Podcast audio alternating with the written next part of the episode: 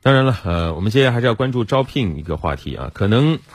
呃，武汉市目前还有几十万高校毕业生啊，他们现在面临几很大的就业压力。那今年有一个数字，武汉三十一点七万高校毕业生，这个数字再创历史新高，可见今年的就业压力还是比较大。那现在面对这样的压力，武汉园区企业高校正在多方合力搭建平台。加速举办线下专场招聘会，来破解企业招聘难、求职者就业难的难题。来听湖北台融媒体新闻中心记者的报道。昨天上午，光谷未来科技城举办了疫后首次线下专场招聘会，现场的三百多个座位全部满员，新添加的五排座椅不到五分钟也被陆续赶来的求职者坐满。十六家企业现场推出四百多个岗位，二千二百多个用人需求，集中在光电子、激光、软件信息等领域。湖北大学材料专业的毕业生窦元新早上六点就来到光谷，直奔意向企业瑞科激光。今年压力相比于去年，我的师兄师姐其实挺大的。跟线上的话，我们投简历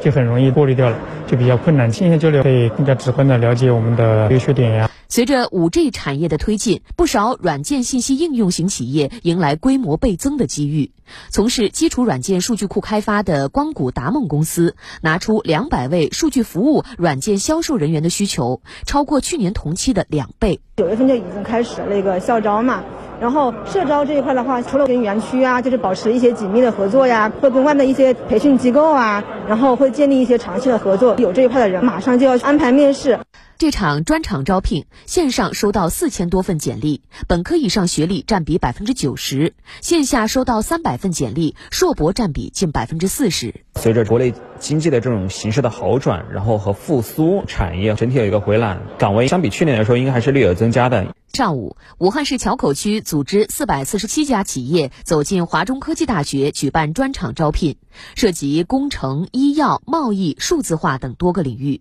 葛洲坝集团的招聘团队坐满了十八个展位，拿出一千八百多个招聘计划。从事智慧仓储物流的普罗劳格科技，一上午就收到一百多份简历，二十多个岗位都有应聘者报考，投递量比此前线上招聘提升了三成。政府来出面组织这种活动呢，能够让企业给这些应届毕业生做一个非常详细的推介，能够建立跟学生的这种信任，所以也提高了我们招聘的效率。就企业比较聚集嘛，选择面广嘛，有湖北境内嘛，意愿比较强烈嘛，就比较适合参加这场招聘会嘛。促就业，武汉市还密集出台降免还返政策包，惠及七万多家企业，直接稳定就业岗位两百万个，已为三十点六万名应届大中专毕业生发放一次性求职创业补贴四点二九亿元。截至目前，武汉市新增城镇就业十六点八万，就业形势稳中有升。